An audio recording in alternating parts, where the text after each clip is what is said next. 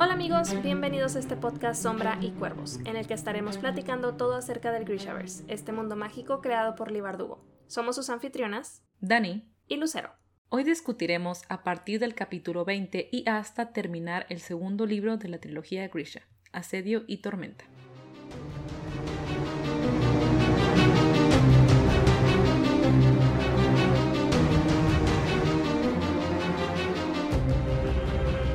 Nuevamente bienvenidos y gracias por acompañarnos en esta nueva emisión que es ya nuestra quinta y última sesión discutiendo Asedio y Tormenta. Hablaremos considerando que ya han terminado el libro, si todavía no lo terminan, procedan con cuidado porque va a haber muchos spoilers. Y comenzamos con el capítulo 20 en el que Tamar lleva a Alina a los establos para que vea a Mal pelear con Grishas.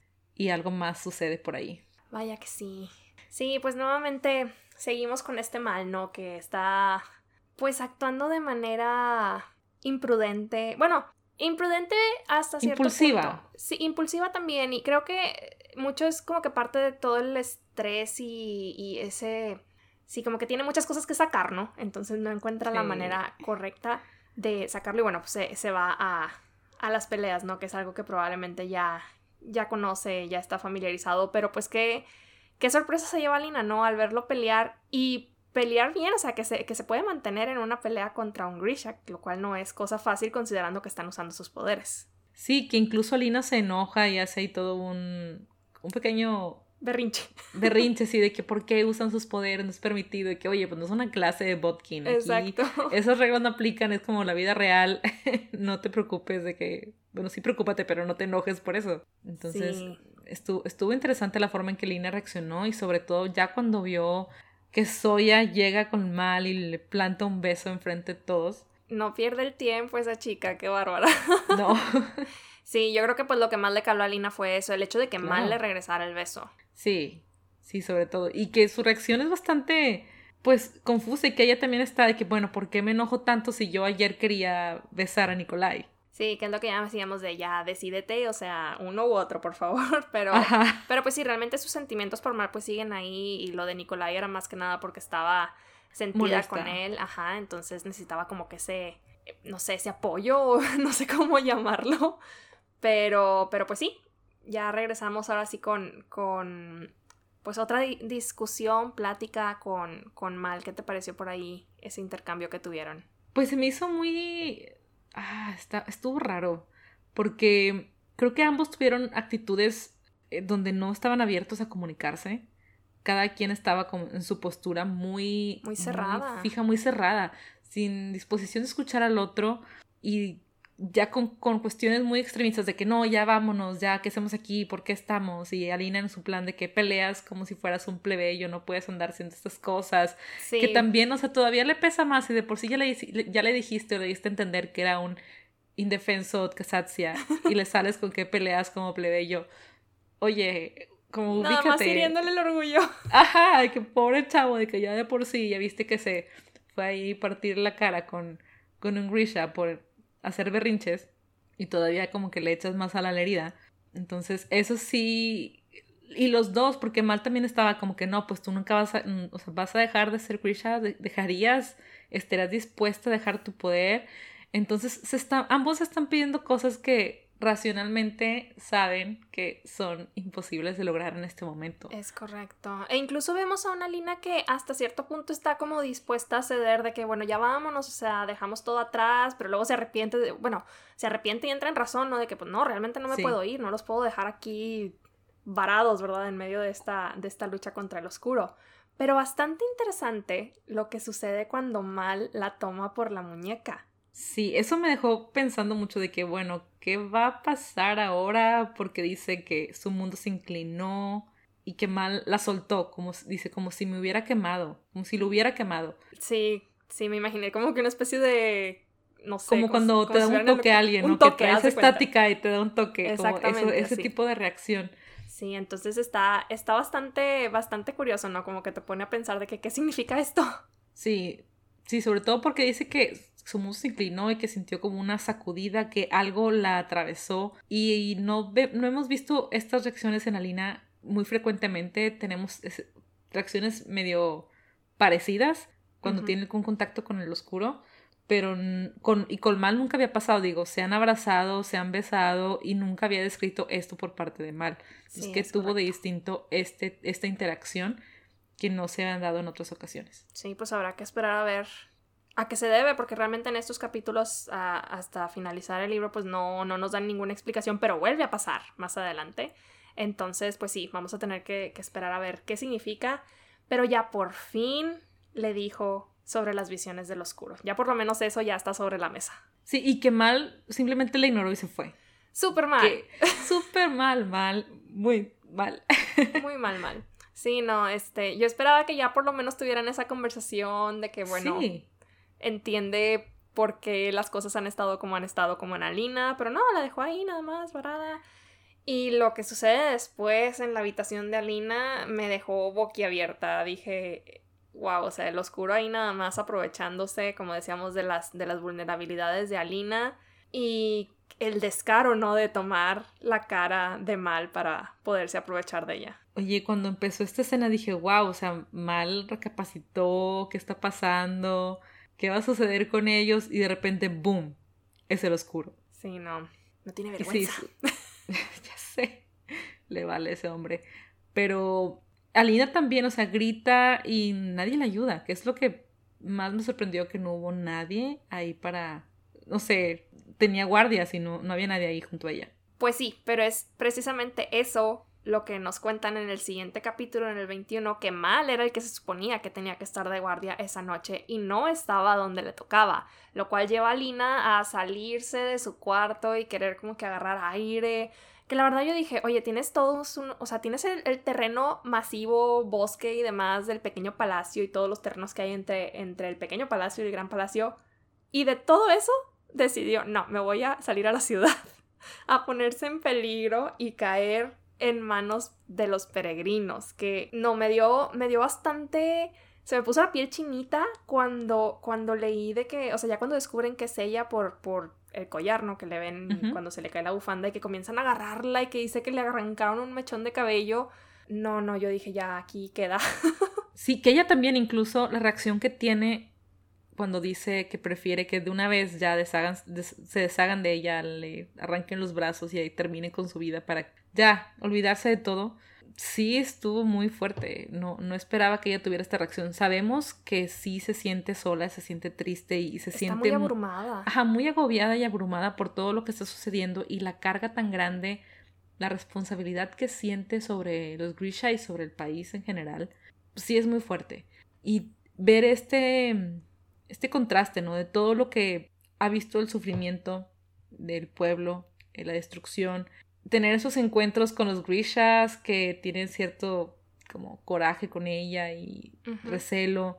Y luego toparse con los peregrinos que están adorándola y a la vez tratando de sacar algo de ella también. Casi llorando, ¿no? De que viendo el sol, llorando viendo el sol, nada más porque la relacionan con, lo relacionan con ella, se me hizo impresionante, como que es, eh, el fanatismo la idolatría ha llegado a tal nivel que, pues sí, me imagino que verlo ya en persona de haber sido súper abrumador. Pero, pero sí, yo, yo dije, wow, o sea, ya la van a destrozar ahí, va a ser su martirio. Sí, y es lo que ella pensó también, que este va a ser mi martirio y aquí quede y se acabó, ¿no? Todos los santos terminan con un martirio y creyó que ese iba a ser el suyo. ¿Qué te parece que viéramos a Tolia y a Tamar llegar aquí justamente para, para rescatarla?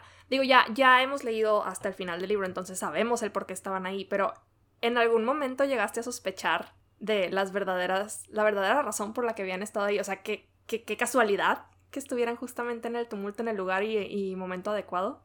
De principio pensé que solamente la habían seguido. Que la habían visto salir. Tal vez la vieron salir y quisieron ver hasta dónde llegaba, de qué, qué va a ser esta niña, ¿no? Vamos a seguirla y echarle un ojito ahí de lejos. Pero tenía un poco de duda de que a lo mejor la siguieron, pero a lo mejor ya estaban ahí. Sí, como que ya viéndolo en retrospectiva dices, oye, porque no vi todas como que las, las, señales. Pero bueno, hablaremos de eso más al ratito que ya se revele por fin la, las verdaderas intenciones y motivos de, de Tolia y Tamar. Pero la regañada y la paliza que le dieron a Mal. Bueno, no tanto paliza, pero sí estuvo Tolly a punto de, de agarrárselo a palos, ¿no?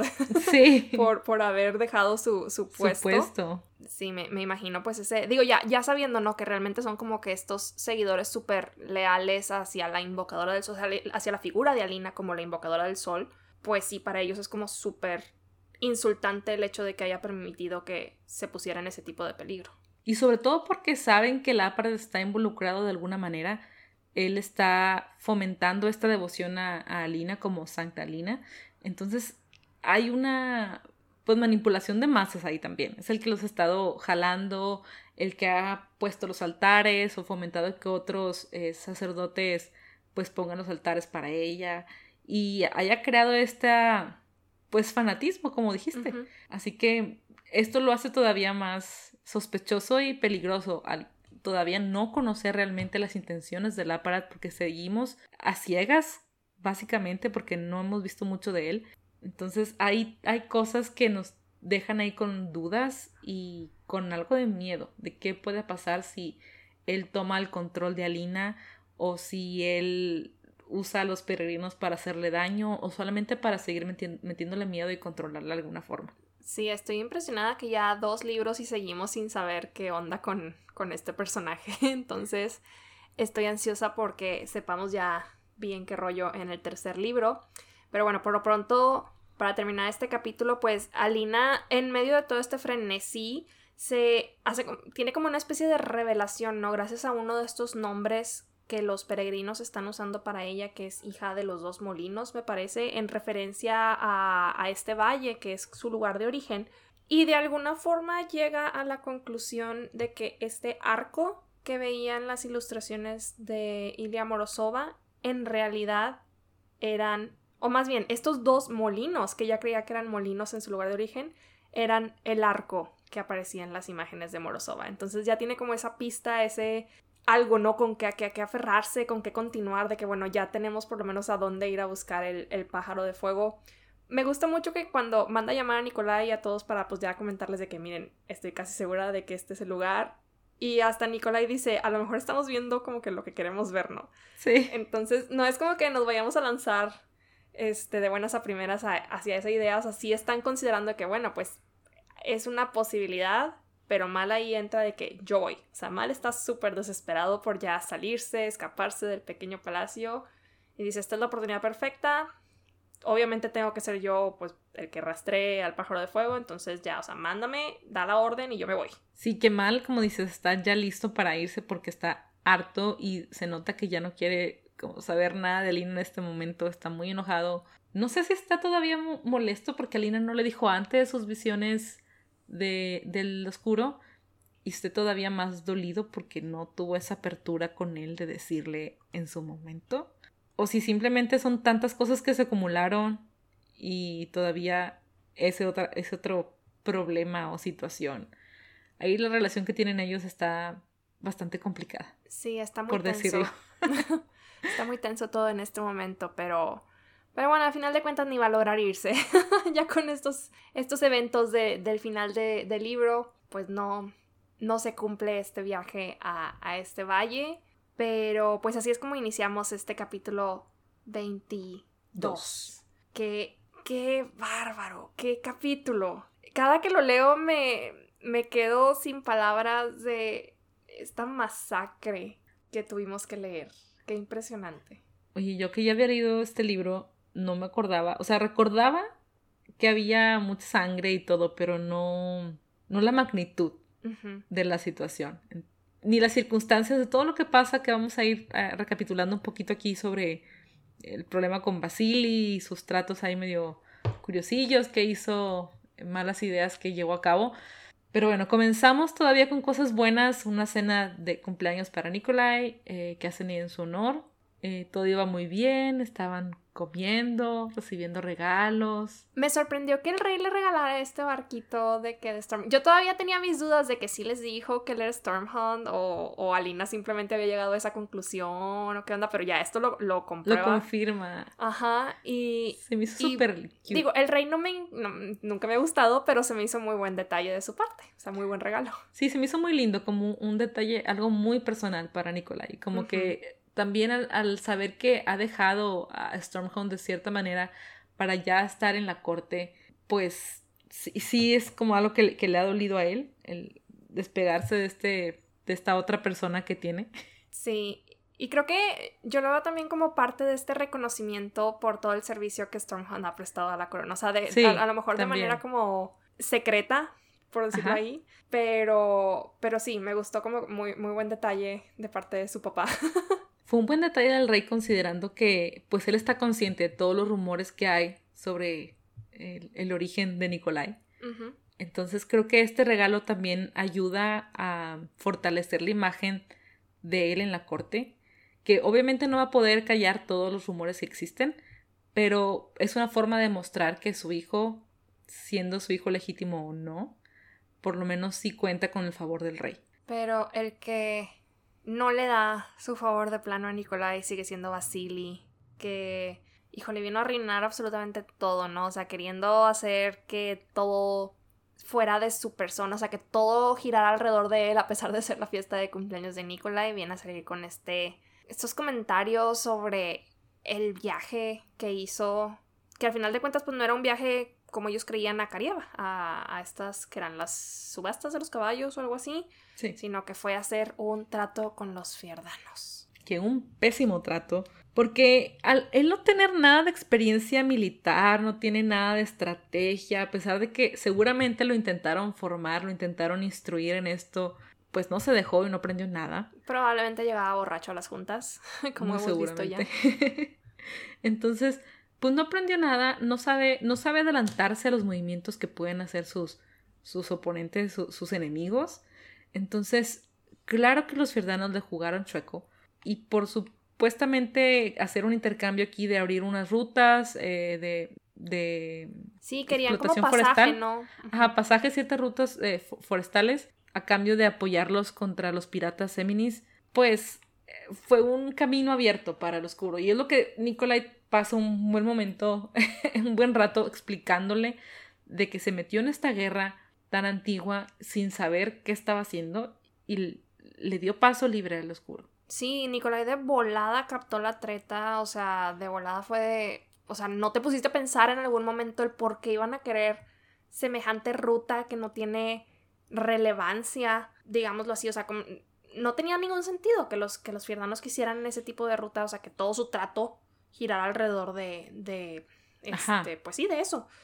Pero pues sí, Basili como siempre con su orgullo herido y hasta gritándole de bastardo y que se quiere robar su gloria y demás y pues nada, la regó por completo y justamente vienen a llegar los Nicheboya justo después de que Nicolai les dice, o sea, todos los altos mandos de este reino están aquí, la invocadora del sol, los reyes, los fiardanos luciendo por su ausencia porque pues obviamente también debería de haber habido una delegación en, en, la cena, pero pues claro que no iban a estar porque estaban destinados a una masacre.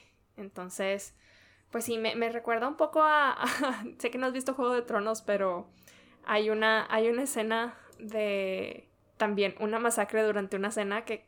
no, es una de las cosas más crueles que he visto y cada Creo que vi memes al respecto. Qué triste que es memes, pero bueno, sí.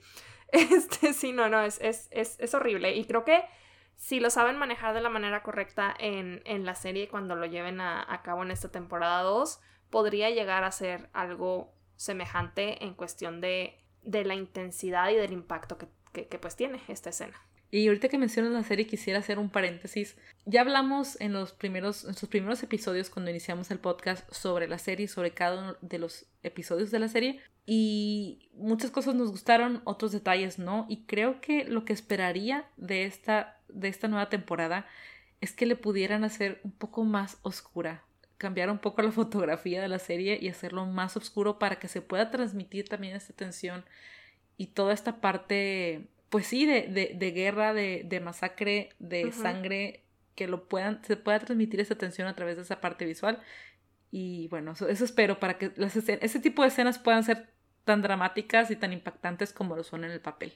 Sí, definitivamente yo también espero lo mismo. Y cierro el paréntesis. y continuamos con la escena. Y continuamos con la escena en la que un Nicheboya asesina, le arranca el brazo a Vasily. Obviamente, si han llegado hasta este episodio, saben que detesto a Vasily, pero no esperaba que muriera así. La verdad es que no quería que muriera, porque pues Querías que sufriera. Exacto. Bueno, no, sí. O sea, quería que se hiciera responsable de sus acciones, que sufriera las consecuencias de todo lo que está pasando. Pero no, tuvo una muerte bastante rápida. Le arrancaron un brazo y murió. Punto. Pues mira, al final de cuentas lo, lo mató un ya que él dejó pasar.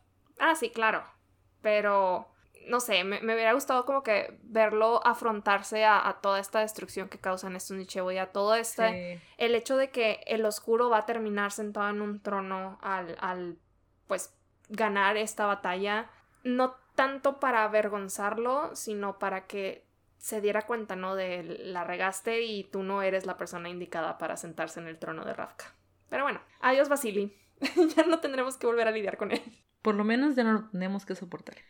Y bueno, dentro de toda esta masacre que se está dando y toda esta catástrofe, vemos gente siendo despedazada ah, pues en las garras de los Nisheboya también hay una reacción rápida por parte de Nikolai que luego, luego entra en acción, busca ayudar a sus padres, alejarlos del, peligro y también pues ver que Alina reaccione y, hagan algo y puedan salir y, y, pues emprender ese plan que ya tenían hecho de usar incluso los, los discos que estaban en, en el techo del pequeño palacio y ponen en marcha este plan de poder evacuar a los reyes y también a Bagra.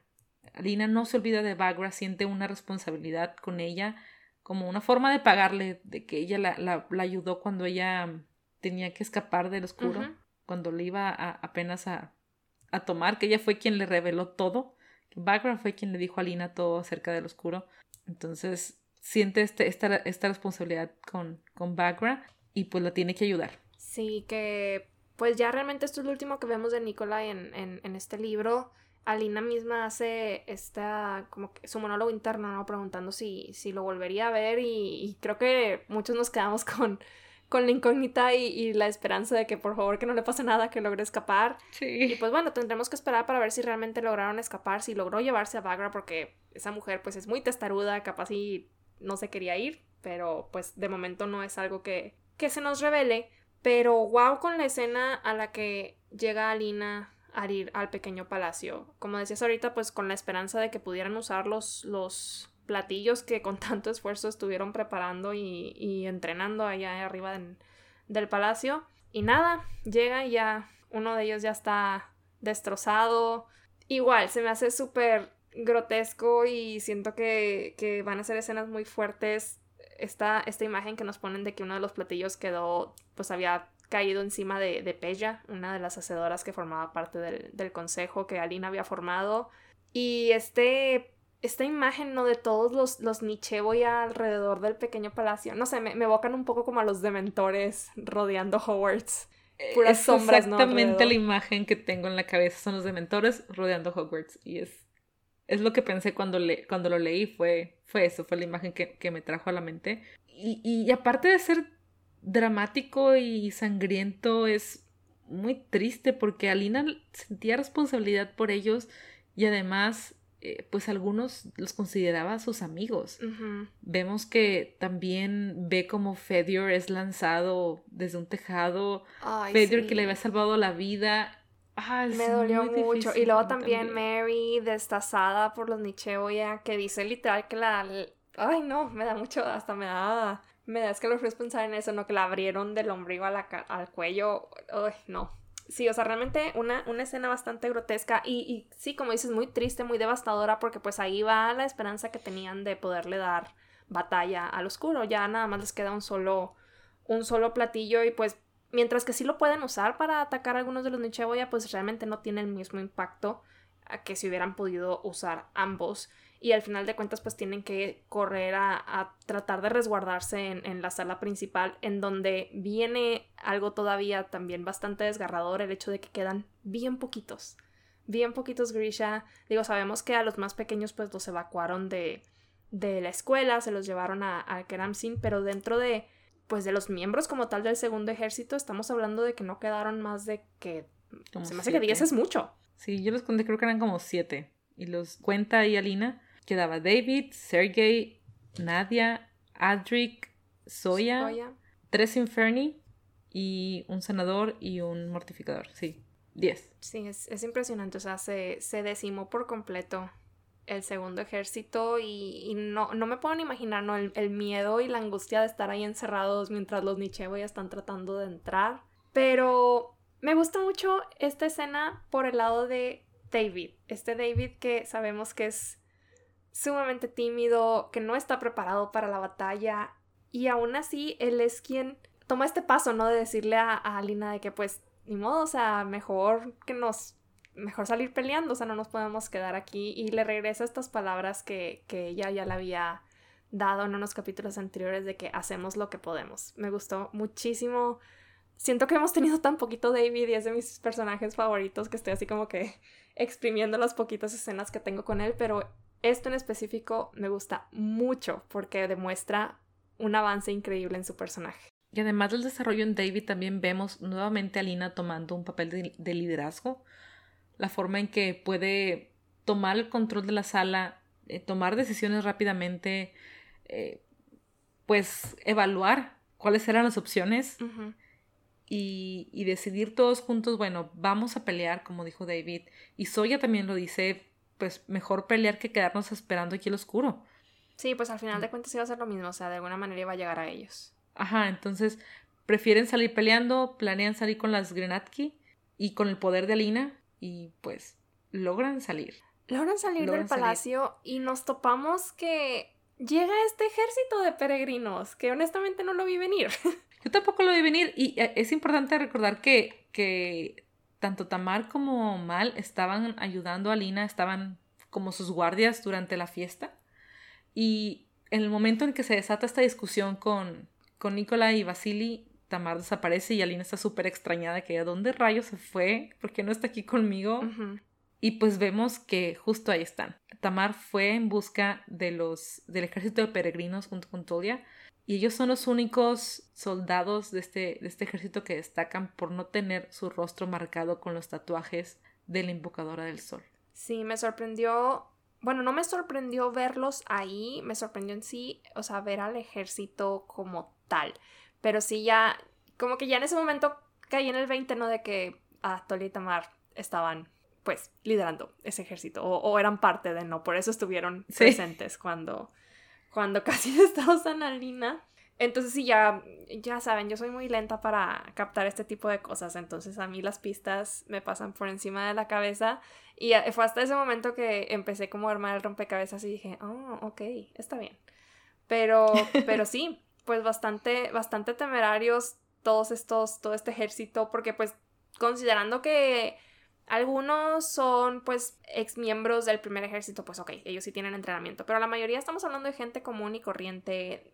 Mencionaban por ahí que hasta niños había, entonces mis respetos con las agallas, pero pues ojalá, ojalá pudieran salir todos, ¿no? Yo creo que también hay un, algunos ya se han de haber llevado a uno que otro peregrino, pero pues logran darles el tiempo suficiente a Alina y sus Grisha para llegar a la capilla, que es como comenzamos el capítulo 23, que me da mucha risa cuando Tamar les dice, no, vámonos a la capilla, váyanse para allá. Y Alina lo primero que piensa es, ¿para qué? O sea, te vas a poner a cantar himnos, te vas a poner a rezar para que los oscuro se vaya. Y yo, no, Alina, tú dale, tú sigue, los estás viendo que están liderando todo un ejército, obviamente deben de tener algún plan. Y pues sí, justamente llegan a la capilla y es donde se nos revela que así es como han estado entrando y así es como lograron escaparse de aquella fiesta de la que hablamos en el episodio pasado que Tamar desapareció de la nada y luego apareció el aparat y luego el aparat Tamar ya no lo encontró, pues ahora sabemos que en realidad lo dejó ir porque resulta que hay una red de túneles por debajo de Ravka que es lo que los peregrinos han estado usando para poder entrar y salir. Que me parece muy, muy, muy interesante ese dato porque son como parte de las leyendas urbanas que hay en muchas ciudades, en todo el mundo, que hay túneles eh, ocultos debajo de las ciudades que te llevan de, de un convento a otro, de, un convento a la catedral. Entonces, eso es bien interesante porque sí, es, real, incluso eh, en ciudades, nosotros estamos en México, en México hay ciudades que también nos cuentan esas historias y que sí hay gente que los ha explorado. Sí, que hay ciudades completas subterráneas. Sí, súper interesante y un buen dato porque es algo que está pues basado en algo real, ¿no? En hechos, en hechos que sí, sí es un, sustento es factible. Ajá, es factible, pues. Y, y, también me dio mucha risa cuando, no, creo que es, alguien menciona que por qué vamos a ir, eh, cuando dicen que se va a ir en un túnel, que abren un túnel detrás de, del, del altar, pues dice David, pues qué importa, tú métete, que dale. Ah, sí, creo que es. No, creo que David es quien pregunta a dónde ah, va y Soy es la que le dice que qué importa. Ah, bueno.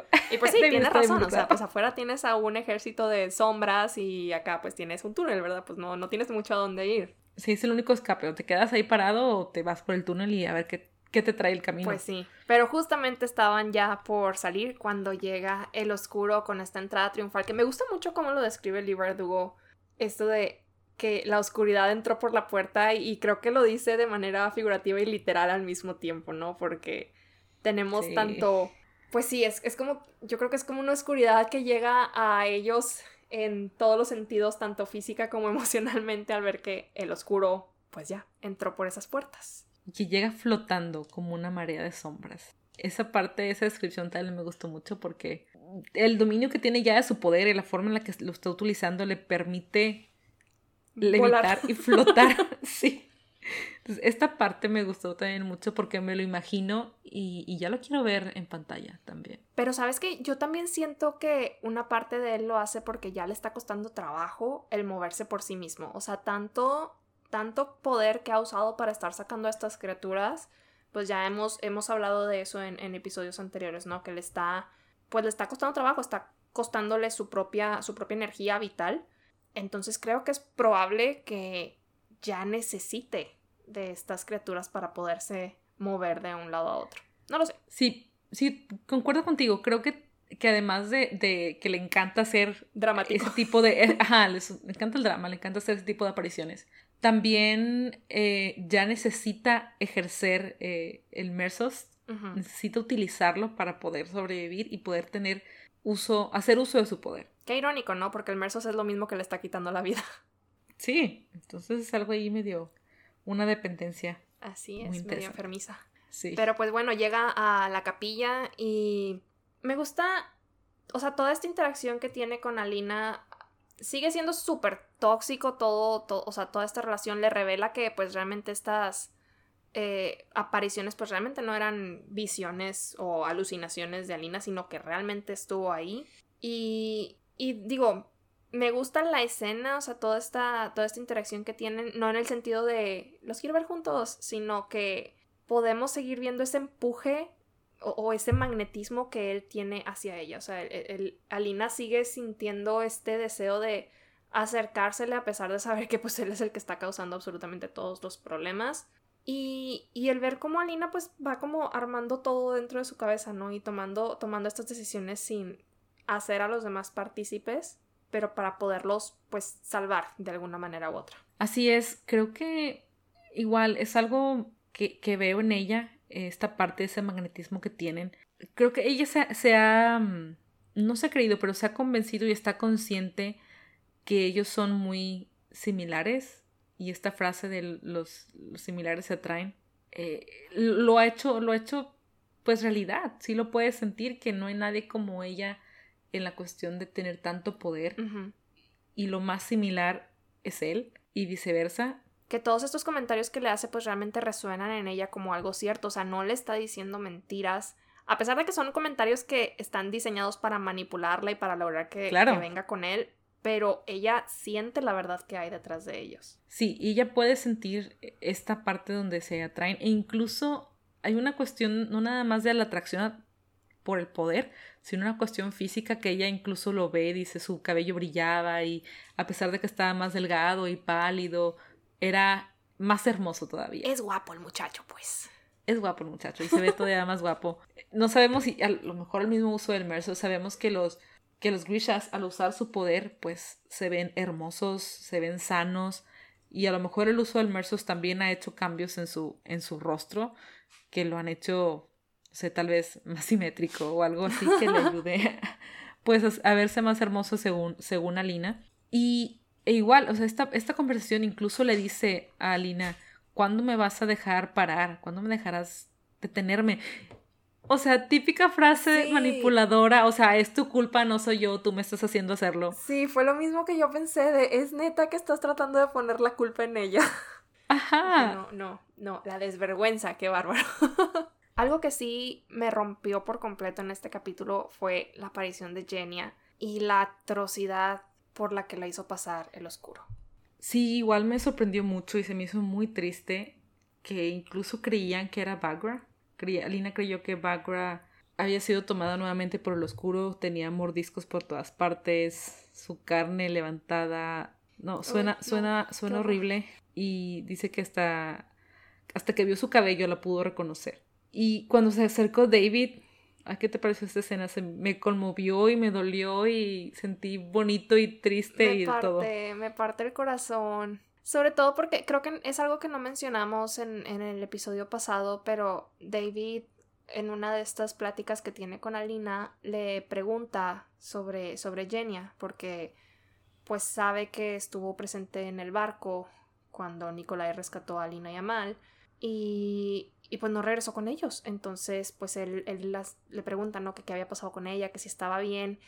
Y Alina comenta de que, que, o sea, como que le había dolido el hecho de que David realmente no era tan ignorante hacia, hacia ¿no? Hacia la, hacia pues, los sentimientos que pudiera tener Genia hacia, hacia él. Cuando Genia siempre decía de que no, o sea, él ni sus luces, no nada más sus, sus experimentos y demás. Entonces sí, aquí vemos que pues nunca, nunca fue, pues yo creo que simplemente era tímido, ¿no? Nunca tuvo el valor como de acercársele o algo por el estilo y, y verla así destrozada, pues es cuando, cuando se acerca y la misma Jenny retrocede, ¿no? Como, ay, no sé. Con miedo. Sí, miedo y a lo mejor que no quería que la viera de esa forma. Mm, no, no, no, no. Se me hizo horrible. De verdad, merecen lo mejor. merecen ser felices. Sí, por favor, merecen ser felices porque son. Creo que la pareja más sana que tenemos en, al menos en la trilogía, como que sí, sí más sana. Ya, verán más adelante, pero son muy bonitos. sí, son muy bonitos, me encantan. Y se merecen lo mejor del mundo, así que Team Genia David. En fin, ¿qué opinas del trato que el oscuro le propone a Lina? Hmm, pues obviamente siempre hay algo detrás. No confíes en el oscuro. Siempre va a tratar de ganar. Y no sé, cuando Lina le dio, o sea, cuando Lina cede y se va con él, como para salvar a todos es lo que dice, no sé si realmente sea por eso o porque solamente se cree con él y ya, como darse por vencida, está bien, ya voy a ceder y haré lo que tú digas, solo para ya no atormentarme con tanta responsabilidad. Sí, como que te, te deja pensando, ¿no? Si, como yo comentaba hace rato, si maquinó todo eso dentro de su cabeza de voy a hacer esto o si fue algo que le llegó de inspiración divina en el momento en el que, en el que se le acercó. Que, por cierto, paréntesis, eh, antes de que, de que se vaya con el oscuro, esta escena con Tolia y Tamar, que pues obviamente no la quieren dejar ir y ella les da la orden y hace esta halo de luz alrededor de ella. Este efecto que dice, Nicolai estaría muy orgulloso de mí, este efecto barato pero, pero efectivo muero, muero por verlo, de verdad espero que no sea algo que omitan en la serie, pero me gustó muchísimo. Siento que es algo que en medio de toda la seriedad, si escucháramos el monólogo interno de Alina durante la serie, me reiría. Pero, pero bueno, eh, sí, como decíamos, regresa, va con el oscuro y, y sí, te, te deja pensando, ¿no? Si, si realmente lo está haciendo para ya como rendirse a toda esta presión que está teniendo o si realmente en esos momentos ya había ideado este plan, porque yo siento que sí, o sea, yo siento que ya, que ya lo había ideado porque en cuanto la tiene en sus brazos y la besa, qué, qué conveniente, ¿no? Que se tenga que besar justo en ese momento, rompiéndole el corazón al pobre de Mal todavía más. Que bueno, era, parte, era parte del plan de Alina. Sí, para, que él se fuera. Sí, para lograr que pues ya la dejara ir. Pero, pero wow, o sea, las, las agallas de Lina de empezar a, sacar todo este poder, de entender que al mismo tiempo que él podía acceder a su poder, pues ella también podía acceder al de él y comenzar a sacar todas estas criaturas de la energía de ambos, que comentábamos en el episodio pasado que Alina se preguntaba si ella tendría la capacidad de, de crear a estos, pues algo similar a los Nicheboya, pero con su luz.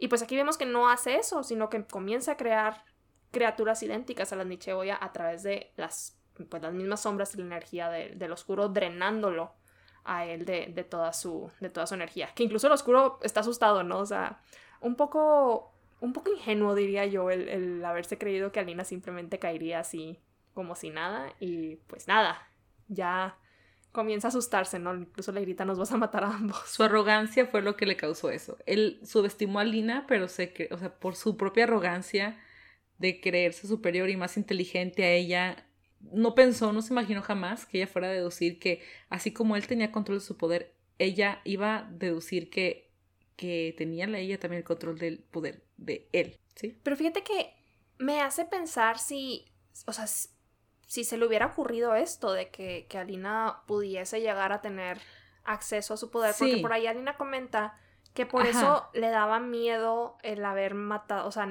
que él no había querido matar a la serpiente. Exacto, o sea, pero me refiero a que tal vez él no había pensado que Alina se iba a dar cuenta de que lo iba a poder hacer. Porque él sí, él sí sabía que iba, iba a fortalecer este vínculo porque es una puerta que está abierta por ambos lados. O sea, la puerta se abre y puedes entrar y salir de, de ambas partes. Entonces, no quiso para no fortalecer este vínculo y tal vez si hubiera sido más fuerte, hubiera sido más obvio para Alina sentir este poder. Entonces, al detenerse, pues él sí tenía miedo, por eso no lo hizo, pero no creyó a Lina tan inteligente, tan sensible, tan abierta a este tipo de, pues sí, percepciones del poder, de la fuerza. Eh, entonces, pues sí. y llega este momento que mencionábamos hace rato que se vuelve a repetir esta como extraña conexión porque Mal pues obviamente no está dispuesto a dejarla y nada más pues sacrificarse logra escaparse de los brazos de Tolia. Por ahí Tolia menciona que pues se le escapó y pues, quién sabe escapar semejante gigante que es Tolia, ¿verdad? Pero, pero bueno, Mal logra llegar con Alina y cuando, cuando la toma otra vez para... Dice que le agarra la muñeca nuevamente para pues zafarla de, de, las garras del oscuro, vuelve a ver cómo está este choque, ¿no? Y, y por fin logra, logra alejarla del oscuro y pues llevárselo, llevársela, perdón, a, a los túneles. Y lo último que Alina recuerda es esta orden que le da a los Nicheboya, que se me hizo, wow, o sea, me, me pone la piel chinita que todavía tenga como esta, la fuerza, ¿no? Sabemos que está súper débil, pero todavía tiene esa fuerza de decirles, derríbenlo, o sea, mátenlo ya, encárguense de él. Y pum, es lo último que ella sabe antes de volver a despertar dentro de los túneles.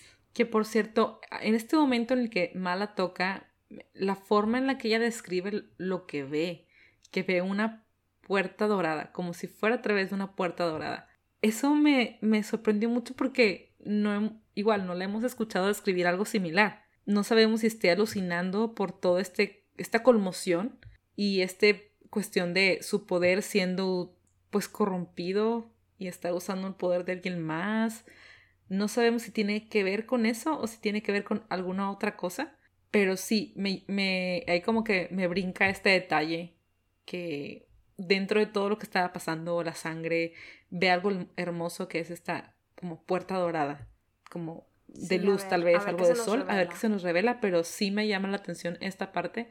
Hay que tener ahí los ojos abiertos para el siguiente libro. Y ya cuando están en los túneles, pues decíamos ahorita, está inconsciente, como que va y viene, ¿no? Y los, los mismos mortificadores, pues Tolia y Tamar incluso están como volviéndola a dormir. Lo mismo que pasaba al inicio del libro, ¿no? Cuando estaba en el barco, que la, la dejaban inconsciente a propósito, pues acá es para protegerla y, y pues que pueda seguir descansando y seguirla transportando, porque pues obviamente no tiene la energía ella suficiente para caminar. Pero nuevamente algo que me, me, me destroza mucho, me dolió mucho que eh, hace este comentario en su monólogo interno sobre en uno de esos momentos de lucidez que tiene, que ve que pues Mal está con vida, está también mal herido, lo llevan también en una, en una camilla, pero está, está vivo. Y dice, yo lloraba de alegría o de alivio porque no iba a tener que cargar con, la con el peso de su muerte, pero también sentía como que ese resentimiento y esa rabia porque ella iba a tener que seguir viviendo. Y me duele mucho porque pues estamos hablando de una chavita, ¿no? Que, que ya trae tanto peso en los hombros que está, o sea, la hemos visto tantas veces en estos últimos episodios dispuesta a ya dejarlo todo y dejar que pues ya, ya lleva mediocito. Sí, básicamente está en un punto de que ya no puede más, es tanto su cansancio, creo que más adelante lo menciona, que ella siempre había sido enfermiza y siempre había estado cansada, no, nunca tenía energía, pero jamás había conocido un cansancio como ese que estaba experimentando. Entonces sí nos pone a pensar que, qué nivel de, de cansancio, de pesadez. de pesadez física y emocional tiene que estar pasando para llegar a, pensar todo esto de que pues voy a tener que vivir, o sea, qué triste, tengo que seguir viviendo. Es muy, muy fuerte cuando lo pensamos y también pues analizando el libro más a fondo nos pone a pensar todos estos temas que Lee Bardugo toca en sus libros que a veces no los vemos tan fácilmente o que si no lo analizamos a detalle como lo estamos haciendo ahorita nos puede pasar desapercibido que sea un, solo un comentario tan pequeño pero tiene un trasfondo muy grande. Así es, sí, todo está este peso psicológico, ¿no? O sea, pues el golpe que ha de ser en su, en su salud mental, todo, todo el, pues la carga que ha tenido que llevar como, como invocadora del sol. Algo que sí le súper admiro en, en este último capítulo del libro es la decisión que toma acerca de Genia, porque por ahí Mal le comenta, ya cuando por fin puede como estar consciente uh, todo el tiempo, que ya no tienen que estar durmiendo, le comenta que pues los peregrinos han estado llamando a Genia Rasrushaya, la destrozada. Eh, en inglés usan el término ruined como arruinada, pero bueno, para, para los fines es, lo mismo. Y ella le dice a Tola y a Tamar, ¿no? De que si alguien, o sea, adviértanle, si alguien vuelve a usar ese término para dirigirse a ella, se les advierte una vez y si lo vuelven a usar, le cortan la lengua.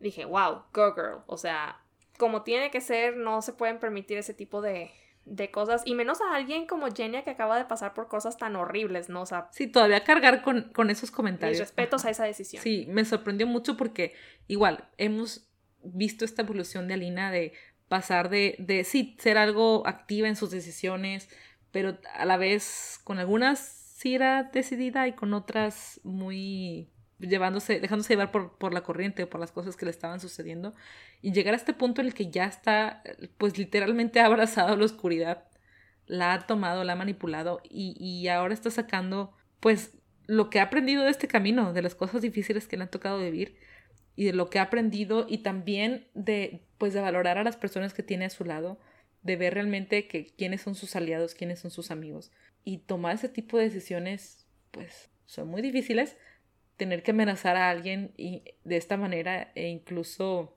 tener que cumplirlo, porque si lo estás, lo estás amenazando, pues eventualmente puede ser que lo tengas que cumplir. Sí, y es como, digo, pues si, si, realmente no cumples con tu palabra, pues lo van a seguir haciendo, entonces es, es como aprenderían la lección. ¿Y qué te pareció ya esta transformación física de la que nos enteramos ya en estos últimos momentos del capítulo, ya cuando están en la Catedral Blanca, que por cierto toda esta imagen de la catedral me gusta muchísimo, estoy muy ansiosa por verlo, pero esta transformación que Alina ha sufrido en su persona debido a este exceso de uso del poder, ¿te lo veías venir cuando leíste el libro por primera vez? Sí, porque vi fanart.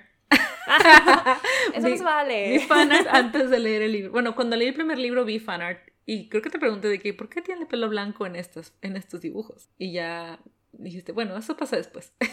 yo, ok. Pero sí, sí recuerdo que vi fanart y no me, no me hace sentido de que por qué si la describen con el pelo oscuro, porque tiene el pelo blanco en otros, en otros eh, artes.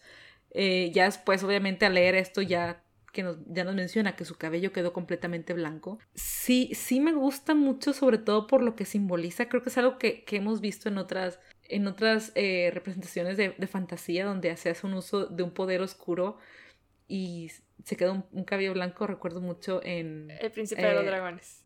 en Dragon Prince. Y vemos como... Ay, Claudia, ah, Claudia, ajá, cada vez que usa eh, esta magia o un poder más oscuro, va, va quedando con mechones blancos, igual en una magia más oscura también, ahí también hay un, un mechón blanco al final del, del último libro. Así que en una magia más oscura también sucede. Es cierto, no recordaba eso. Que curiosamente eh, la, escritora B. Schraff comentó que por qué nadie representaba a este personaje con su mechón blanco en, en los fanarts pero sí existe uno. Entonces. no son canas. No son es canas. Por el poder. Es por su poder. Entonces, es algo que vemos repetidamente como hay una. como hay una pérdida de, de esta, digamos, pureza, de esta fuerza. Y se representa sí, con. Si, se fuera drenando, ¿no? Representado ahí por el color del cabello. Sí, me, me, parece un símbolo muy interesante porque, digo, lo vemos repetido en, otras, en otras obras y, y, me gustó, sí, sí me, me, impactó y debe ser muy impactante para uno si, digamos, cuando conscientemente uno se va a la estética y se pinta el cabello y luego ves tu cambio de imagen, te sorprendes, aunque es algo que, que, deseabas y que tenías más o menos visualizado. Ahora, verte en el espejo y ver ese tipo de cambio, no nada más de tu cabello, sino de de tus facciones, de, de, tus ojos, de tus pómulos, de tu piel. Sí, me, me imagino como el, el, personaje del cadáver de la novia, así como toda chupada. Ajá. Wow. Sí, y, y, todavía más sorprendente esta revelación, este, pues sí, esta, esta revelación que le hace a Mal de que no puede usar su poder, porque Mal, pues tratando de levantarle los ánimos y decirle, bueno, pues a lo mejor te recuperas un poco en cuando empieces a usar tu poder nuevamente, ¿no? Y nada, ya no tiene acceso a su poder. Nos revela ahí que ha estado intentándolo y por más que llama a la luz, no viene. Y la preocupación es que simplemente no, no, no sabe por qué, si es porque está muy débil, si es porque está muy debajo de la tierra, demasiado bajo tierra, pero no tiene una explicación tal cual. Creo que el temor más grande es que al momento de haber accesado al poder del oscuro, pues ahora ya no... Que se haya corrompido que se haya corrompido su poder, ajá, que, o que él haya tomado su luz de alguna forma, no sé.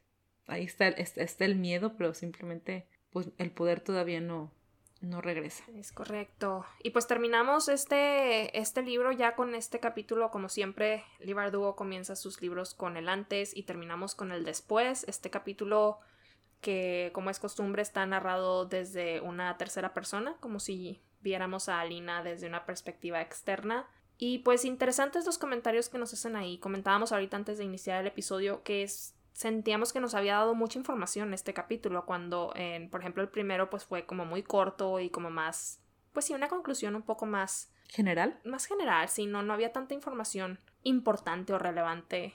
Pero en este sí, o sea, de entrada pues aprendemos que el oscuro, de alguna forma se entera Alina que el oscuro pues está gobernando Ravka desde un trono de sombras, lo llama.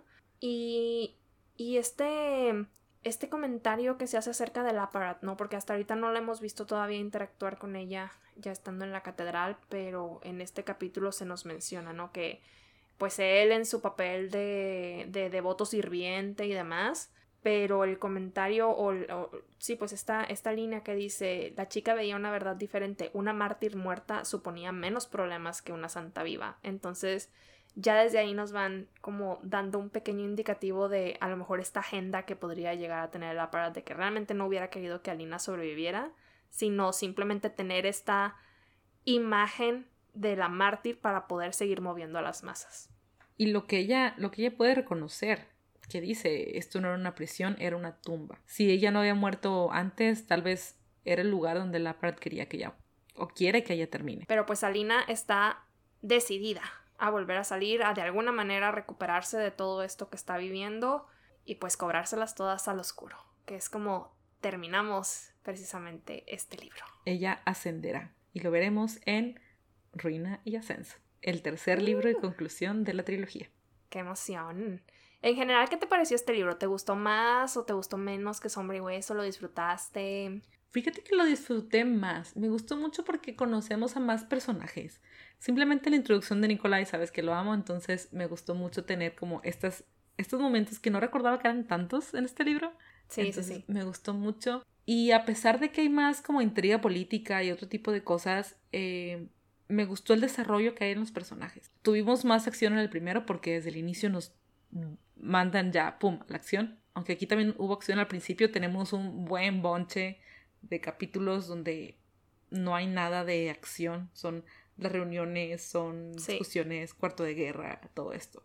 Entonces, me, me, gustó que se toma el tiempo Lee Dugo de darnos esta entrega eh, intermedia para desarrollar y construir los personajes, nos permite conocerlos, incluso los personajes que en este momento son más pequeños como Tolitamar o como David, eh, incluso que no hemos interactuado mucho con Genia, pero lo poquito que, pudimos ver de ella al inicio del libro, pues nos trajo un poquito más de información.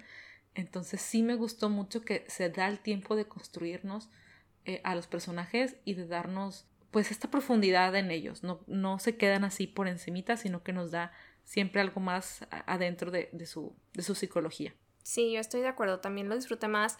Yo recuerdo que desde que tengo memoria que comencé a leer estos libros, había visto comentarios de que este libro a mucha gente se le hacía un poco más lento y digo es entendible porque como mencionas tenemos un buen bonche en medio que pues no hay mucha acción como tal a lo mejor a la que estábamos acostumbrados después de la primera entrega pero a mí me gustan, o sea, ya realmente disfruté mucho estos, estos capítulos en los que a lo mejor no estamos en plena batalla, pero como dices, vamos viendo desarrollar estos personajes.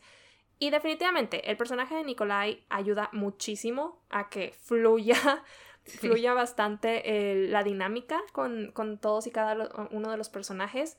Pero estoy segura de que el tercero se nos viene ahora sí que cargado de muchísima acción y, y pues espero que, sigamos viendo a todos estos personajes que, que, pues nos han ganado realmente, ¿no? O sea, ahorita como decías, personajes que a lo mejor no hemos tenido oportunidad de ver mucho, espero que tomen un poco más de, más de importancia, a pesar de que todo lo veamos desde el punto de vista de Alina, pues que podamos verlos interactuar con ella un poquito más de lo que hemos visto hasta el momento.